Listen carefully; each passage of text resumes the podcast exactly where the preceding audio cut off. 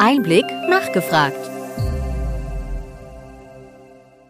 Willkommen bei Einblick nachgefragt, dem Podcast mit Interviews und Gesprächen zum Gesundheitswesen vom Gesundheitsmanagement der Berlin Chemie. In dieser Folge spricht die Fachjournalistin und Einblickredakteurin Frederike Gramm mit Anja Heckendorf, der Vorstandsvorsitzenden bei Hashtag Gesundheit, dem bundesweiten Netzwerk junger Menschen, die ihrer gemeinsamen Leidenschaft zur Verbesserung der Gesundheitsversorgung nachgehen.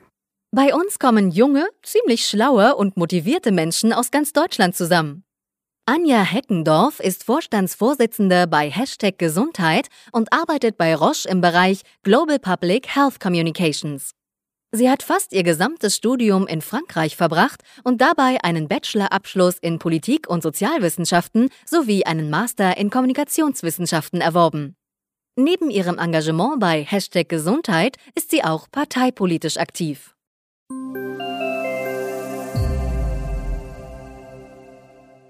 Hallo, Frau Heckendorf. Hallo. Frau Heckendorf, Sie sind seit September 2020 im Vorstand von Hashtag Gesundheit und seit Oktober 2021 Vorstandsvorsitzende. Was plant Hashtag Gesundheit für 2022? Ja, also wir haben äh, auf jeden Fall ziemlich viel geplant. Ähm, Im April geht es los mit unserer Mitgliederversammlung. Das klingt für den einen oder anderen, für die eine oder andere erstmal vielleicht öde, weil klar, es gibt da auch Administratives zu klären. Für uns als Verein ist aber echt immer eine wahnsinnig tolle Gelegenheit, zusammenzukommen und uns sektorenübergreifend einfach auszutauschen über die Zukunft des Gesundheitssystems. Ähm, dieses Mal sind wir in München und wir haben auch schon ein paar coole Workshops geplant. Ähm, ja, also wir freuen uns wirklich drauf und vor allem muss man auch sagen, der Spaßfaktor kommt bei uns auch nie zu kurz. Ähm, ja, im Juni geht es dann auf die allererste Studienfahrt von Hashtag Gesundheit. Ähm, ich finde es immer wichtig, dass man auch so ein bisschen über ja, den Horizont hinausblickt, nicht nur immer in seinem eigenen Land bleibt, sondern auch mal guckt, was läuft vielleicht in anderen Ländern besser, was läuft aber vielleicht auch schlechter, weil wir meckern zwar viel in Deutschland, aber vielleicht ähm, ja, gibt es auch Dinge, die wir schon ganz gut können. Ähm, da freuen wir uns sehr drauf. Und Ende September planen wir dann unsere erste virtuelle Karrieremesse. Ähm, da möchten wir junge Talente mit Arbeitgebern aus ganz Deutschland zusammenbringen. Ähm, das Ganze soll deshalb virtuell stattfinden, weil erstens mit der Pandemie, man kann ja nicht so gut planen. Ähm, und zweitens ähm, können sich ja auch vielleicht nicht alle jungen Menschen leisten, einmal quer durch die ganze Republik zu fahren. Ähm, deswegen haben wir gedacht, das ist vielleicht eine schöne Möglichkeit. Ähm, ja, und da kann man dann virtuell ähm, mit einem interessanten Arbeitgeber äh, ins Kon in Kontakt treten ähm, und ins Gespräch kommen. Und dann sieht man ja, ob es matcht und vielleicht äh, findet man da ja dann seinen neuen Job. Da würde ich einfach direkt mal eine Zwischenfrage stellen. Und zwar habe ich direkt zwei Fragen. Und zwar Nummer eins, äh, wohin ist die Reise geplant? Habt ihr da schon Pläne und äh, wer kann daran teilnehmen? Genau, also wir haben tatsächlich schon Pläne, die darf ich leider nur noch nicht verraten, weil unsere Mitglieder ähm, wissen das auch noch nicht. Da kommt jetzt bald ähm, die große Enthüllung sozusagen. Oh. Ähm, deswegen will ich da nichts äh, vorwegnehmen. Mhm. Ähm, genau, aber teilnehmen können Mitglieder, ähm, aber auch Nicht-Mitglieder. Also wir werden das öffnen. Das heißt, alle, die Lust haben, so ein bisschen äh, eben über ein Gesundheitssystem in einem anderen Land auch was zu lernen, die können gerne dabei sein.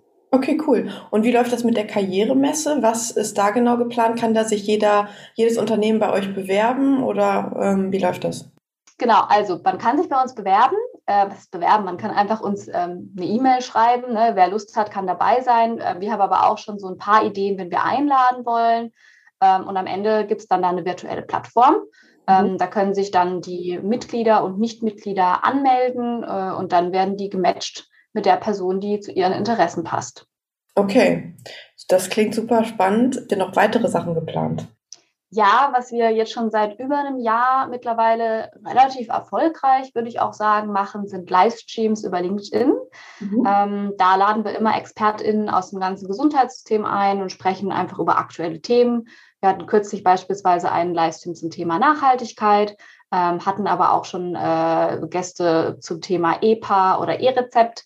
Ähm, also einfach alle Dinge, die wirklich gerade Leute im Gesundheitssystem beschäftigen. Ähm, da planen wir demnächst auch wieder ein Livestream und zwar rund um das Thema Gründen. Mhm. Ähm, und da wollen wir so ein bisschen besprechen, ja, welche Erfolge und Hürde gibt es auf dem Weg in die Selbstständigkeit, eben besonders im Gesundheitssystem. Äh, und diese Woche hatten wir auch unseren ersten äh, Twitter Spaces Austausch mit der Deutschen Gesellschaft für integrierte Versorgung. auch das ist ein Format, äh, was wir in Zukunft weiterführen wollen und ja, ich glaube, uns, uns wird nicht langweilig, uns fällt immer irgendwas ein. Schön. Jetzt sind die Menschen vielleicht ein bisschen neugierig geworden, vielleicht für die, die Hashtag Gesundheit und noch gar nicht kennen. Was ist Hashtag Gesundheit und wer kann überhaupt Mitglied werden und warum sollten sich Menschen im Gesundheitswesen ja daran anschließen? Ja, also für mich ist klar, Hashtag Gesundheit ist der tollste Verein im deutschen Gesundheitswesen. Ähm, abgesehen davon, ähm, ja, bei uns kommen einfach junge, ziemlich schlaue, motivierte Menschen aus ganz Deutschland zusammen ähm, und gemeinsam wollen wir daran arbeiten, dass die Versorgungsqualität in Deutschland einfach in der Zukunft auch aufrechterhalten werden kann, im Idealfall sogar verbessert wird. Mhm. Ähm, ein Fokus von uns liegt vor allem auf den Bereich Digitalisierung ich denke, das ist wahrscheinlich allen Podcast-Hörerinnen und Hörern klar. In Deutschland hängen wir noch ein bisschen hinterher. Da haben unsere Mitglieder ziemlich gute Ideen, wie man das ändern kann. Mhm. Wir freuen uns über jedes einzelne neue Mitglied. Ähm, Mitglied kann man bei uns werden, wenn man die Volljährigkeit erreicht hat. Ähm, und wir schauen natürlich, dass es vor allem junge Leute sind. Ähm, wir machen aber auch immer mal wieder Ausnahmen. Es kommt einfach auch ein bisschen auf den Background an. Also einfach uns äh, anschreiben, sich bei uns melden. Ähm, und ihr solltet definitiv Mitglied werden, wenn ihr Lust darauf habt, ähm, mit Gleichgesinnten viel Spaß zu haben, Veranstaltungen zu besuchen, Insights zu bekommen von ExpertInnen aus ganz Deutschland und ja, damit natürlich aus berufliche und private Netzwerk auszubauen. Und darüber hinaus haben wir auch die Möglichkeit, ähm, Fördermitglieder aufzunehmen. Vielleicht ist ja auch ähm, interessant äh, für die einen oder den anderen. Und äh, das sind beispielsweise Unternehmen, die einfach unsere Arbeit unterstützen möchten. Und gleichzeitig äh, bekommen die dann aber auch ungefilterte Eindrücke davon, was so die junge Generation im Gesundheitswesen heute beschäftigt. Cool. Hashtag Gesundheit hat ja auch ein Mentoring-Programm, wo man so ein bisschen die Menschen miteinander vernetzt. Ja, also darauf sind wir echt ziemlich stolz. Ähm, das läuft jetzt schon in der zweiten Runde. Ähm, das Mentoring-Programm startet immer ähm, einmal im Jahr und da haben wir auch wieder namhafte ExpertInnen aus dem Gesundheitssystem, die als Mentoren für unsere Mitglieder bereitstehen. Mhm. Ähm, die Mitglieder können sich bewerben auf dem Platz im Programm und wir matchen dann je nach Interessen oder Weiterentwicklungswünschen unserer Mitglieder eben mit den Mentoren. Und die Schwerpunkte, die setzen die Tandems dann selber. Also da haben wir, wollen wir auch gar keinen Einfluss drauf nehmen. Das wird individuell abgestimmt und damit garantieren wir einfach, dass das auch wirklich als Programm einen Mehrwert bietet im Endeffekt. Und ja, Rückmeldungen haben wir bislang wirklich wahnsinnig positive bekommen, sowohl von Mentee als auch von Mentorenseite. Und wir sehen einfach wirklich, dass ganz neue Netzwerke entstehen und ähm, es tatsächlich auch dem ein oder anderen Mitglied äh, beruflich schon einiges gebracht hat. Cool, weil sie neue Tür, Türen damit geöffnet, geöffnet bekommen hat oder was bringt das genau? Genau.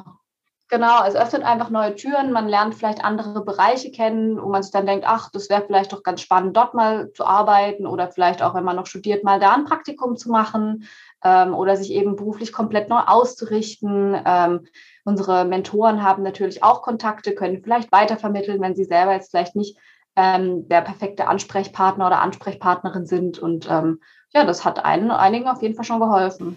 Mhm. Neben dem Mentoring-Programm habt ihr auch das Thema Hackathon Brainstation, so heißt der. Ähm, den habt ihr im November, wenn ich mich richtig erinnere, das erste Mal veranstaltet. Äh, was ist das genau? Wie lief dieser und was ist in Zukunft geplant? Ja, also das war für uns wirklich was ganz Neues. Ähm, Leute aus ganz Deutschland, also Mitglieder und Nicht-Mitglieder, konnten sich da anmelden. Ähm, es war im Endeffekt eben genau ein Hackathon. Also es gab dann unterschiedliche Teams, die gemeinsam an einer Aufgabe gearbeitet haben ähm, über einen gewissen Zeitraum. Und dieses Mal war der Fokus darauf, wie sich Wirtschaft und gesunde Führung vereinbaren lässt. Ähm, weil wir einfach gesehen haben, ich meine, Studien zeigen das ja auch, ähm, die wahrgenommene Arbeitsbelastung im Beruf, die steigt seit Jahren rapide an. Äh, darunter leidet dann natürlich auch die Gesundheit. Die Pandemie hat es äh, durch Homeoffice und so weiter jetzt nicht unbedingt verbessert. Und wir wollten uns deshalb mal anschauen, wie wir denn zukünftig gut und vor allem aber auch gesund arbeiten können. Ähm, die Teams hatten dann eben so einen vorgegebenen Zeitrahmen, in dem sie ihren Lösungsvorschlag zu dieser Fragestellung erarbeiten konnten. Und am Ende hatten wir eine hochkarätige Jury, die dann die Sieger gekürt hat. Ja, und für uns war das echt ein voller Erfolg. Wir haben auch da sehr positive Rückmeldungen bekommen und ähm, wir können uns durchaus vorstellen, das in Zukunft nochmal zu machen.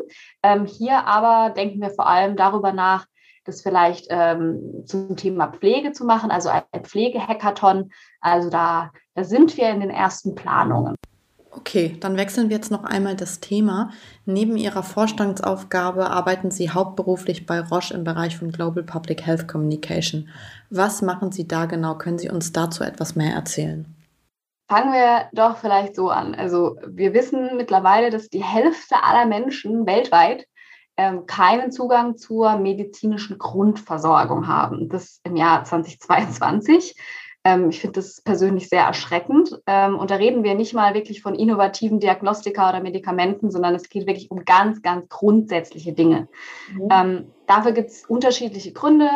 Die Kosten spielen natürlich eine Rolle. Manchmal liegt es aber auch einfach äh, an mangelnder Aufklärung über Erkrankungen. Wenn man zum Beispiel Knoten in der Brust hat, dann wissen viele vielleicht gar nicht, woran es liegt, denken vielleicht nicht direkt an Krebs, sondern denken, ach, das geht schon wieder weg. Ähm, oft gibt es aber auch einfach keine Infrastruktur vor Ort. Kühlketten fehlen beispielsweise oder eben einfach ein Mangel an geschultem Personal. Ähm, ja, und das insbesondere dann außerhalb von dicht besiedelten Gebieten. Ich ähm, könnte jetzt noch eine Weile so weitermachen. Also klar ist auf jeden Fall, ähm, es ist eine Mammutaufgabe, an der wir dringend was tun müssen. Und ähm, in dem Bereich, in dem ich arbeite, schauen wir uns also an, was können wir tun, um eben genau das zu ändern. Ähm, und zwar im Idealfall mit Partnern aus der ganzen Welt, ähm, einfach damit Patientinnen und Patienten auf lokaler Ebene abgeholt werden und eine Verbesserung spüren. Äh, ich finde, das ist ein wahnsinnig spannender Bereich. Ähm, und ja, das, die Statistik, die ich vorhin genannt habe, zeigt, glaube ich, wirklich, dass es da noch einiges zu tun gibt. Und das ist auch ein schöner Antrieb, jeden Tag zur Arbeit zu gehen. Vielen Dank für den Einblick. Global Public Health ist ein total wichtiges Thema und ich sage mal vielen Dank und bis bald. Danke, bis bald.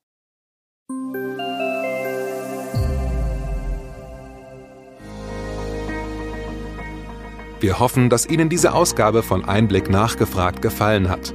Bitte schicken Sie uns gerne Anregungen und Fragen an gesundheitsmanagement at berlin-chemie.de.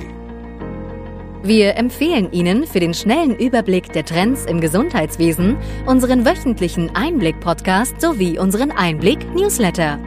Alles im Netz unter einblick-newsletter.de.